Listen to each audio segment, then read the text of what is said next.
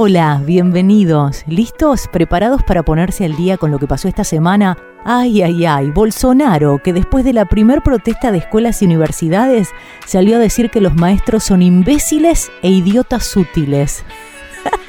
Así empezamos. Después tenemos la cuestión del aborto legal. Esta semana en el estado de Alabama, en Estados Unidos, se aprobó su prohibición casi total. Ahora lo tiene que decidir la gobernadora, pero allá vamos, a eso vamos, ¿no? Con toda una Corte Suprema de Justicia conservadora en estos momentos en Estados Unidos. Guerra comercial China-Estados Unidos. Habló un ministro chino y ¿sabes qué dijo? Dijo, no estamos asustados, China va a luchar hasta el final. El Mundo del Revés es un podcast que hacemos desde Rosario, provincia de Santa Fe, Argentina. En este lado del mundo es otoño, no sabés las tardes divinas de sol que estamos teniendo. Espero que donde estés vos también. Comenzamos, dale, una nueva semana del Mundo del Revés. Welcome. Bienvenidos al Mundo del Revés. Es mejor tratar de entender al mundo que tratar de darle vuelta. Con Natalia Petinari. El tema que voy a hablar hoy tiene que ver con lo que hablábamos la semana pasada sobre la guerra comercial China-Estados Unidos, por qué sigue y por qué es donde gira la política internacional hoy. Estados Unidos aplicó aranceles a China y China le pagó con la misma moneda. Todo esto entre la semana pasada y este lunes. Esto ya afecta prácticamente a la totalidad de los intercambios comerciales entre los dos países. La semana pasada te contaba que esta guerra comercial tiene que ver, entre otras cosas, con el desarrollo de la tecnología 5G por parte de China, promovida y apoyada económicamente por el Estado, por el Estado chino. Esto tiene muy preocupado a Estados Unidos. Hoy jueves se conocía la noticia de que Donald Trump decretó que ninguna empresa estadounidense use tecnología Huawei tecnología de esta firma china por sospechas de espionaje. Ya te lo habíamos contado. Estados Unidos acusa a Huawei de espiar para el gobierno chino y controlar todo pero sin el conocimiento del usuario es una acusación muy grande. Hay que ver ahora de qué manera este, Trump restringe, el gobierno restringe la compra de equipos de telecomunicaciones de Huawei para el consumidor norteamericano. Bueno, todas estas acusaciones se enmarcan dentro de la campaña estadounidense para impedir que Huawei se haga del control de las redes 5G que permiten navegar por Internet a una velocidad 100 veces mayor que el 4G y que puede facilitar un desarrollo de vehículos autónomos, cirugías a control remoto, bueno, una cantidad de avances tecnológicos inimaginables. En un comunicado, Huawei, y, escucha lo que dice el comunicado, dijo que este tipo de restricciones irrazonables infringen los derechos de la empresa, plantean otros problemas legales graves, y dice esto el comunicado, dice restringir a Huawei la posibilidad de hacer negocios en Estados Unidos no hará más seguro o más fuerte a este país. En su lugar, solo servirá para limitar a Estados Unidos alternativas inferiores y más costosas. Ahí lo que le está diciendo, acá el conocimiento lo tenemos nosotros. Una locura esta guerra comercial. ¿A qué quiero ir con todo esto? Em, básicamente aquel orden internacional que conocíamos está cambiando. Esto se ve ahora y se pone mucho más en evidencia con la batalla comercial entre China y Estados Unidos. Desde que terminó la Guerra Fría, pongámosle desde 1989, cuando el sistema internacional estuvo regido durante 45 años por el orden bipolar de dos estados, esto es desde el fin de la Segunda Guerra Mundial del 45, desde 1945 hasta 1989, donde estos dos estados, Estados Unidos y la Unión de Repúblicas Socialistas Soviéticas, luchaban, digamos, por conquistar el mundo. Llamémoslo así para no hacer la cuestión más compleja. Ahora, 30 años después de 1989, del fin de esta Guerra Fría, da la sensación de que volvemos a un sistema bipolar de dos polos, de dos estados, pero sacamos a la URSS, sacamos a, a la Unión de Repúblicas Socialistas Soviéticas, lo reemplazamos por China. Queda Estados Unidos-China. Hoy las relaciones entre estos dos países potencias están marcando el pulso del mundo. ¿Por qué China y por qué Estados Unidos? Son los dos únicos estados del mundo que tienen la capacidad para sostener, porque tienen los instrumentos para hacerlo, porque tienen bancos multilaterales, estructuras de financiamiento, empresas multinacionales, tienen toda la logística, tienen todo el sostén este, para propagar proyectos estratégicos al resto del mundo. ¿Cuándo cambió esto? Es la pregunta. ¿Qué pasó? ¿No lo vimos? ¿Dónde estábamos? Em, mira, esto se empezó a ver de manera patente. Pongámosle fechas. ¿no? Todos son procesos, ¿no? Pero pongámosle cuando asume Donald Trump, en noviembre del 2016, cuando Trump es elegido presidente y habla de su American First, de su América primero en la campaña, ahí empezó para Estados Unidos y para China desde marzo del 2018, cuando después de cinco años de que venía gobernando Xi Jinping, que es el actual presidente, este, en vez de China First, la idea era del sueño chino.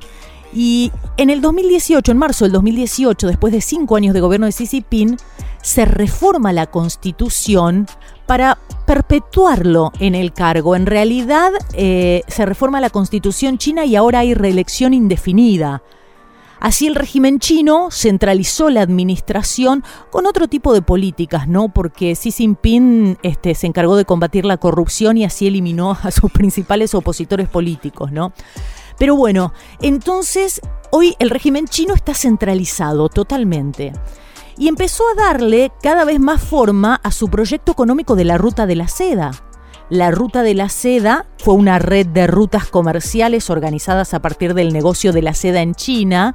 Desde el siglo I a.C. se extendía por todo el continente asiático y conectaba a China con Mongolia, con India, Persia, Arabia, Turquía, Europa y África. Lo que quiere China ahora es esta nueva ruta de la seda. China busca ofrecer tecnología, obviamente no en torno a la seda, pero busca ofrecer tecnología, financiamiento, servicios múltiples en proyectos de infraestructuras, de puertos, carreteras, eh, hidroeléctricas, entre ellas conexión 5G también, claro, a los países interesados en adherirse e integrarse a esta propuesta de cooperación. La propuesta es mayor interconectividad, lo que favorece, por supuesto, el desarrollo del comercio, de la inversión, del financiamiento. Es una propuesta redonda. ¿Qué hace Donald Trump ante esta situación? Y empieza a aplicar políticas exteriores unilaterales agresivas que se mofan del multilateralismo que había estado dando vuelta en las últimas décadas. Obama tenía un, un gobierno, una política exterior muy multilateral. Y apenas asume Trump, se retira del acuerdo transpacífico que había promovido Obama con 12 países eh, cómo impuso a Canadá y a México la renegociación del NAFTA, que tuvieron que negociar o negociar. Se retira del Acuerdo Climático de París. Eh, se retira Trump unilateralmente del acuerdo con Irán que le costó tanto a Obama ese acuerdo nuclear con Irán. Bueno, se retira. Este, traslada la embajada de Israel de Tel Aviv a Jerusalén a pesar del consenso internacional sobre este tema. Lo que intenta Trump es ponerle un freno a la decadencia económica relativa que tiene Estados Unidos y lo hace de manera unilateral en muchos aspectos. Ojo, China también lo hace o lo ha hecho, por ahí en diferentes cuestiones porque sus problemas eh, y su realidad es distinta. Los problemas territoriales que tiene China en el mar de la China meridional lo resuelve con métodos agresivos como militarización en las áreas en disputas y usa el comercio internacional como un arma en el sentido de que es un instrumento de coerción contra aquellos países que no se someten a los deseos de China. Eh, la base sobre la que actúan estos dos estados, China y Estados Unidos, es el interés propio por ahí Estados Unidos con Trump es bastante impredecible. Ahora lo estamos conociendo un poco más, ¿no? Entonces podemos ver su imprevisibilidad, entonces ya por ahí no nos sorprende tanto. Y China con Xi Jinping, con quien crecieron las ambiciones, y da la impresión de que China se quiere comer el mundo y que se lo va a comer. América Latina, ¿qué nos pasa a nosotros? A ver, nuestro entorno más cercano. Lo que siempre estudiamos en relaciones internacionales es que América Latina es el patio trasero de Estados Unidos. Y el patio trasero de Estados Unidos, por supuesto, también está en disputa. Y el principal lugar es Panamá. ¿Por qué? Por su lugar estratégico, por el canal de Panamá. China es el segundo principal usuario del canal después de Estados Unidos y hace un año que viene negociando con Panamá China estableció relaciones diplomáticas con Panamá en el 2017 después de que el presidente Varela, desde entonces, rompiera el vínculo histórico con Taiwán. Estados Unidos, y algo insólito, ya lleva un año sin embajador en Panamá. Insólito. En diciembre del año pasado, diciembre del 2018, Xi Jinping visita Panamá y se firman 19 acuerdos bilaterales. 19 acuerdos bilaterales. Las dos naciones negocian un tratado de libre comercio que podría ahora concluir con Nito Cortizo, con el nuevo presidente.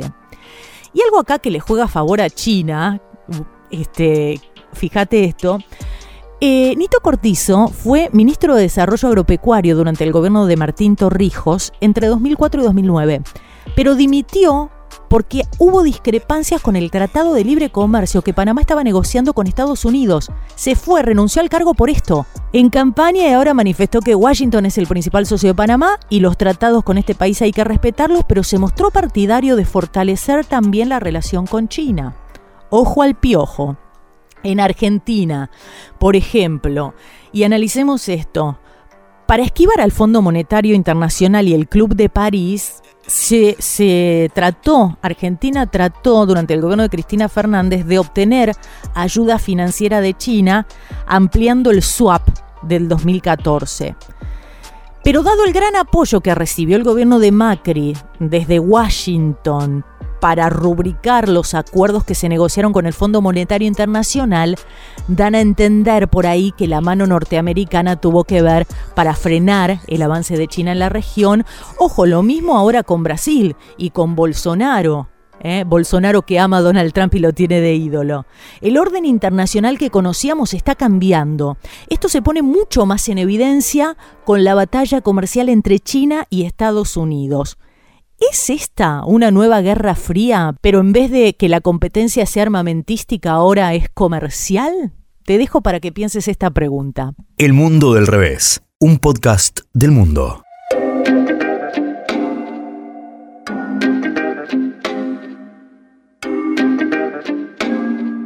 Estas son las efemérides, las cosas importantes que pasaron en cualquier año en una semana como esta. Un 10 de mayo de 1940, Churchill es nombrado primer ministro de Reino Unido. 11 de mayo de 1960 capturaban a Adolf Eichmann o Eichmann en Buenos Aires, este hombre que fue el máximo burócrata detrás de lo que se conoció como la solución final. Solución final para no decir que se encargó de mandar a la deportación y al aniquilamiento a más de 25 millones de personas en los campos de concentración nazis. La recomendación de esta semana tiene que ver con esto, con Eichmann. Un 13 de mayo de 1981, Mehmet Ali Akka, un ciudadano turco, hiere a Juan Pablo II con una pistola en la Plaza de San Pedro en el Vaticano.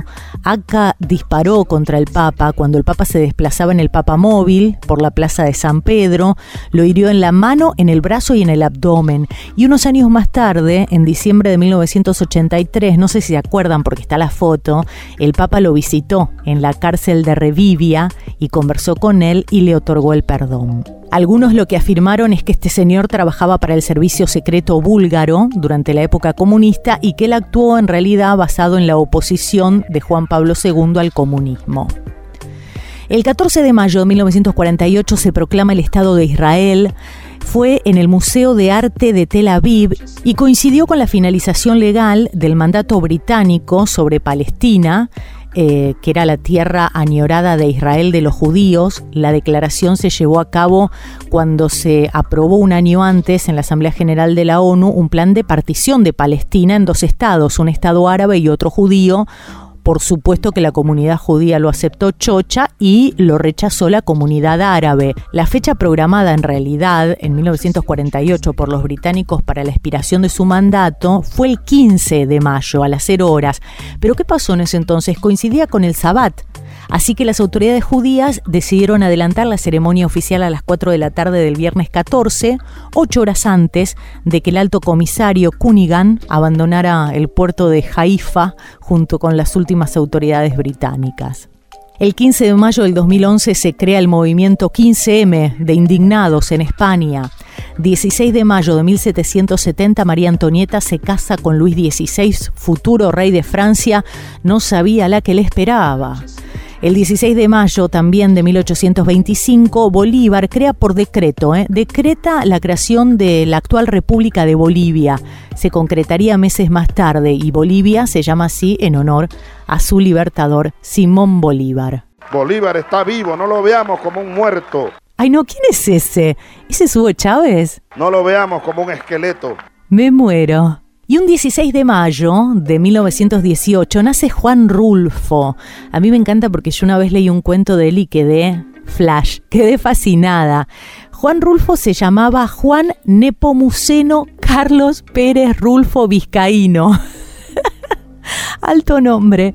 Murió en 1986 y vos fíjate que la reputación de Rulfo, de este mexicano, se asienta en dos obras narrativas que fue El Llano en Llamas que era un libro de 17 relatos, lo publicó en 1953. Y dos años después, en el 55, publica su novela, Pedro Páramo. O sea, un libro de cuentos y una novela, dos obras de arte. En esos años, Juan Rulfo aparece como el narrador más grande de la literatura mexicana. Pero ¿qué pasó?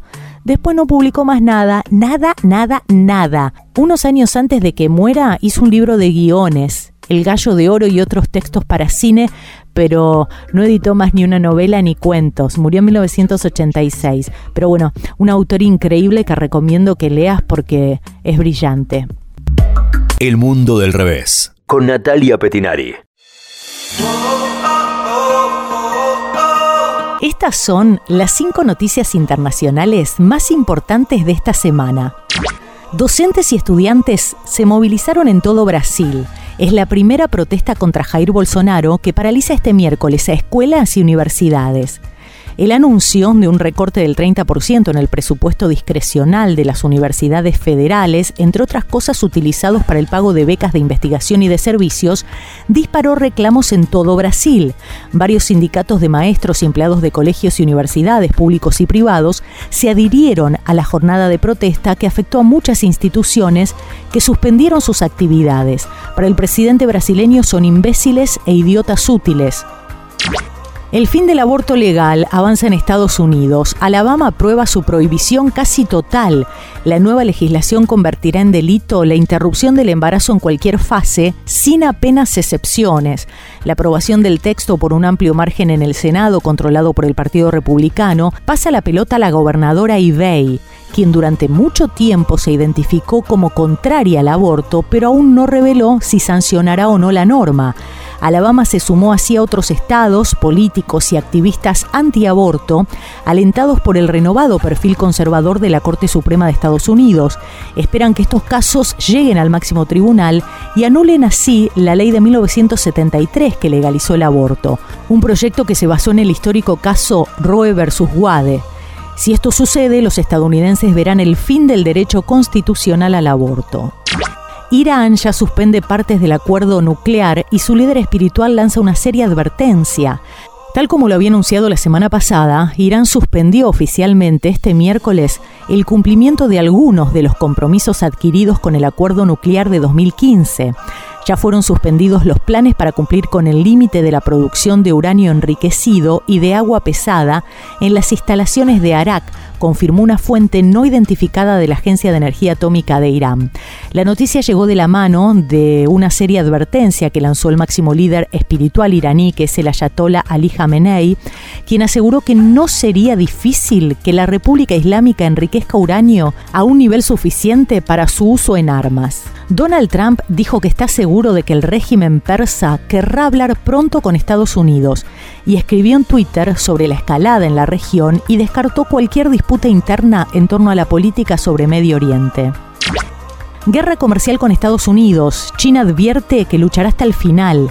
El gobierno de Xi Jinping advirtió este martes que no debe subestimarse su capacidad y voluntad para defenderse y recalcó que aunque no desea un conflicto comercial, no está asustado y luchará hasta el final.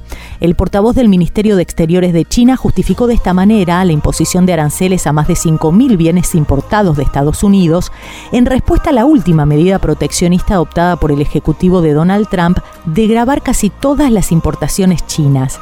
Tras varios días de silencio, el portavoz del gobierno chino refutó también las acusaciones de que Beijing había roto compromisos ya alcanzados cuando el pacto comercial estaba casi cerrado y dijo que su país aconseja a Estados Unidos que escuche la reacción de la comunidad internacional y las voces de los diferentes sectores y que calcule las pérdidas y las ganancias que suponen sus acciones unilaterales para así volver al camino correcto, que es trabajar con China y encontrarse en un punto intermedio que facilite un acuerdo.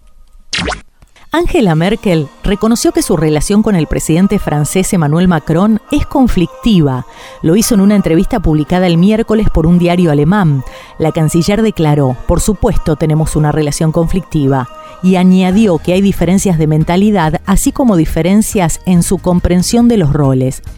Macron, por su parte, consultado el miércoles sobre estas declaraciones, admitió que ha tenido con la canciller confrontaciones fructíferas. Los dos mandatarios tuvieron varias discrepancias en los últimos meses, desde la congelación de la venta de armas a Arabia Saudita, decidida por Alemania tras la muerte del periodista Khashoggi, hasta el futuro de la Unión Europea, pasando por el Brexit y las prórrogas dadas a Reino Unido.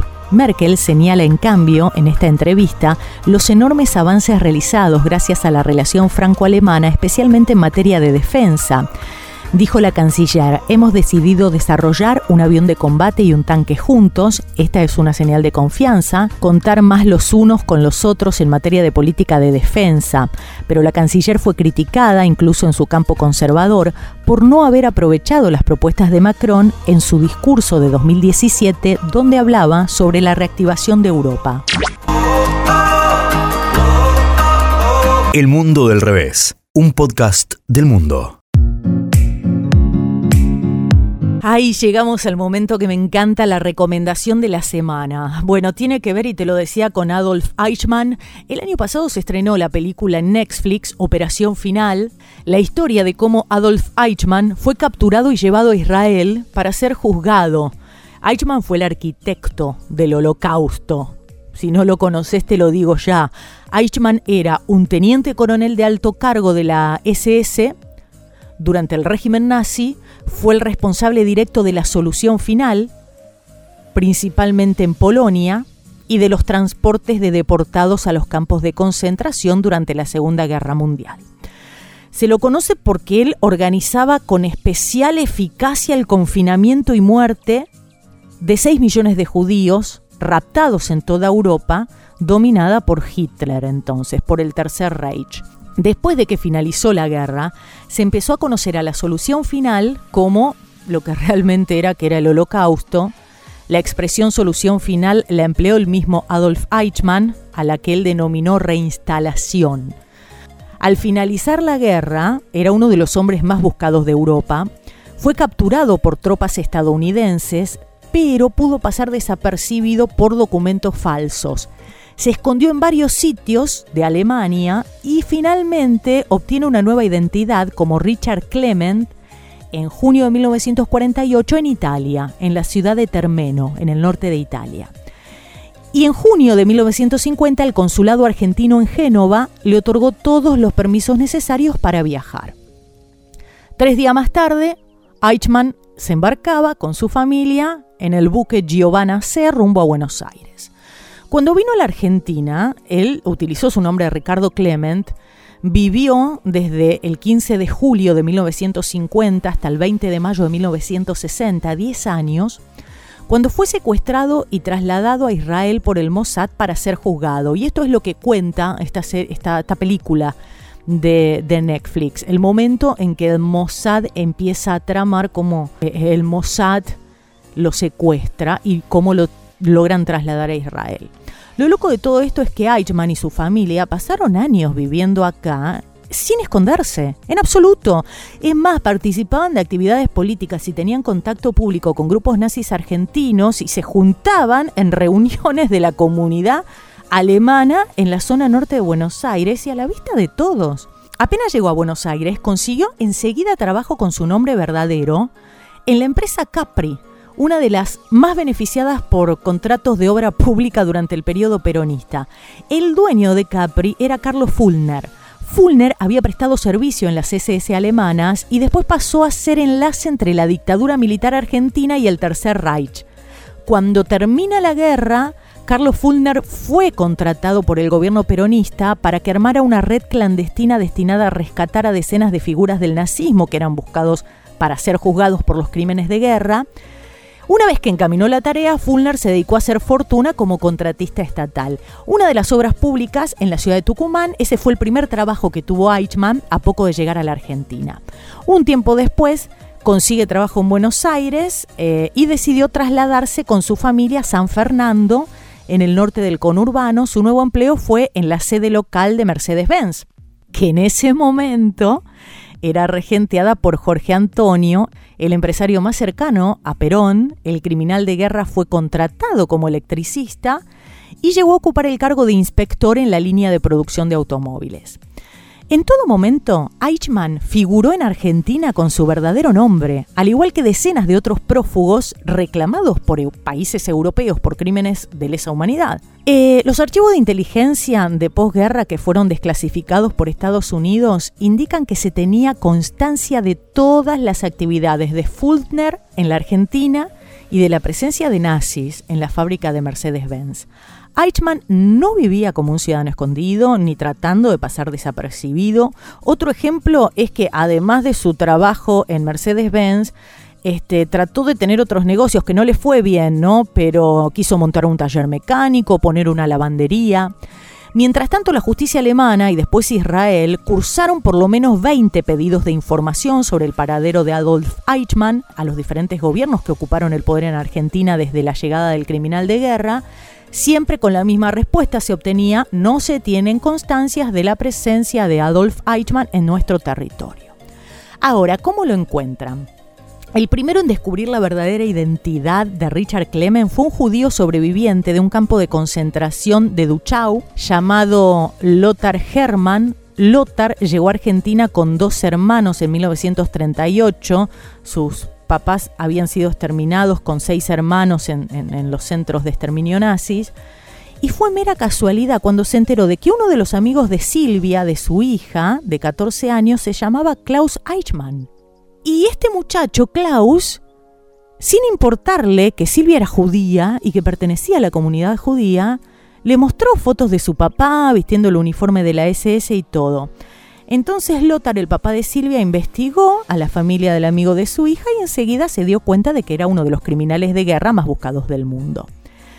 Lothar en total le mandó 26 cartas a Alemania e Israel para pedir que se detenga a Eichmann, pero nunca tuvo respuesta. La captura en Argentina lo llevó a reclamar la recompensa que Israel ofrecía por información que permitiera su captura, que la pudo cobrar en 1974 recién y usó esa plata, que eran 10 mil dólares, para este, su cáncer terminal. Lo raro de todo esto es que los cuatro hijos de Eichmann iban al colegio alemán en Argentina, con el apellido Eichmann, y lo usaban en público sin inconvenientes. Un apellido tan famoso en un colegio de la comunidad era como escribirse en la frente la identidad, no sé. Este, bueno, ¿cómo logran capturarlo?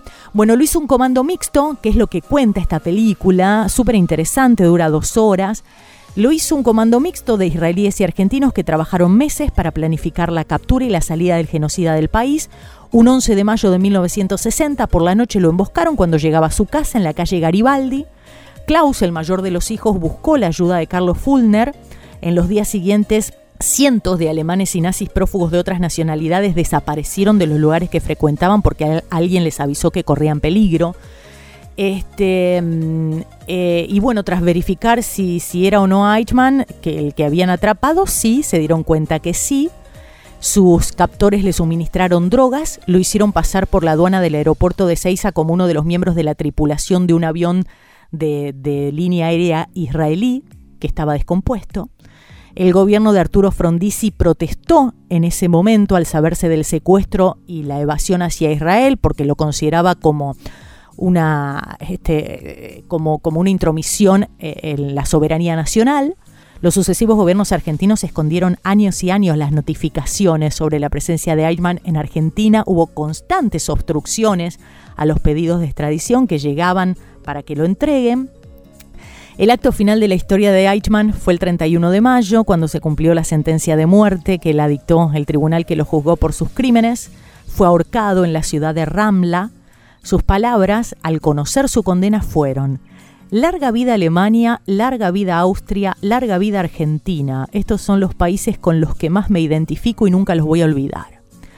La casa de él en calle Garibaldi 6067 de San Fernando, muy cerca de la ruta 202 y de las vías del, ferrocarril Mitre, fue demolida en el 2001 en una de las imágenes de, la película se ve a Eichmann enseñándole a un niño, que no sé, supongo que habrá sido su nieto, contar los vagones del ferrocarril Mitre, una alegoría a los trenes que él recibía cargados de judíos que iban a las cámaras de gas. Cuando los hijos de Eichmann deciden demoler la casa, al dueño de la topadora le llamó la atención que haya tanta gente que se reúna a mirar cómo él derrumbaba esta casa, una casa nada, perdida en una zona pobre de San Fernando hoy, este, y más de uno removía los escombros buscando un trozo de mampostería, como si se tratara, no sé, de un pedazo del muro de Berlín.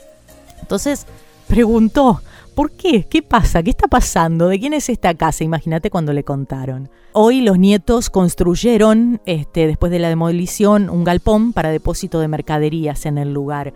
Y Francisco Pérez, que es un vecino que siempre vivió desde 1968, vivió enfrente de esta casa que tiene un taller de chapa, dijo que, los tenían podridos, que venían italianos, franceses, norteamericanos, hasta japoneses a ver la casa, pero quienes vivían ahí jamás atendieron a nadie. Una vez dice que llegó un micro lleno de israelíes, estacionó en la puerta de mi taller, dice el hombre. Los hijos andan por ahí perdidos por la historia, los hijos de Eichmann. Nicolás, el hijo mayor, que es el que se muestra en la película, retornó a Alemania tras abandonar a su mujer y a su beba, Mónica, en la Argentina. Eh, Mónica, su hija, se crió en Olivos con el apellido Eichmann y mm, se casó y vive en Estados Unidos. A los 18 años volvió a ver a su papá, quizás el más pronazi de los hermanos, porque lo fue a buscar a Alemania a, su papá para vociferar en contra del juicio que se le preparaba en Israel. Se sabe de otro hijo, de Ricardo, un arqueólogo radicado en Berlín. Eh, él había dicho públicamente que se sentía ajeno a los crímenes que había cometido su papá. Así que bueno, hablamos de Eichmann entonces porque tiene que ver con las efemérides de hoy y la recomendación de esta película que se estrenó en agosto del año pasado, el 2018, Operación Final la historia de cómo Adolf Eichmann fue capturado y llevado a Israel para ser juzgado. El mundo del revés. ¿Querés hacer la próxima recomendación? Bueno, la aceptamos. Si tenés ganas, dale. Mandé un mensaje a mi Instagram, Nati Petinari, con I latina y Petinari con doble T. Gracias por escuchar, gracias por llegar hasta acá, que tengas una linda semana y que tengas días de sol. Hasta dentro de siete días.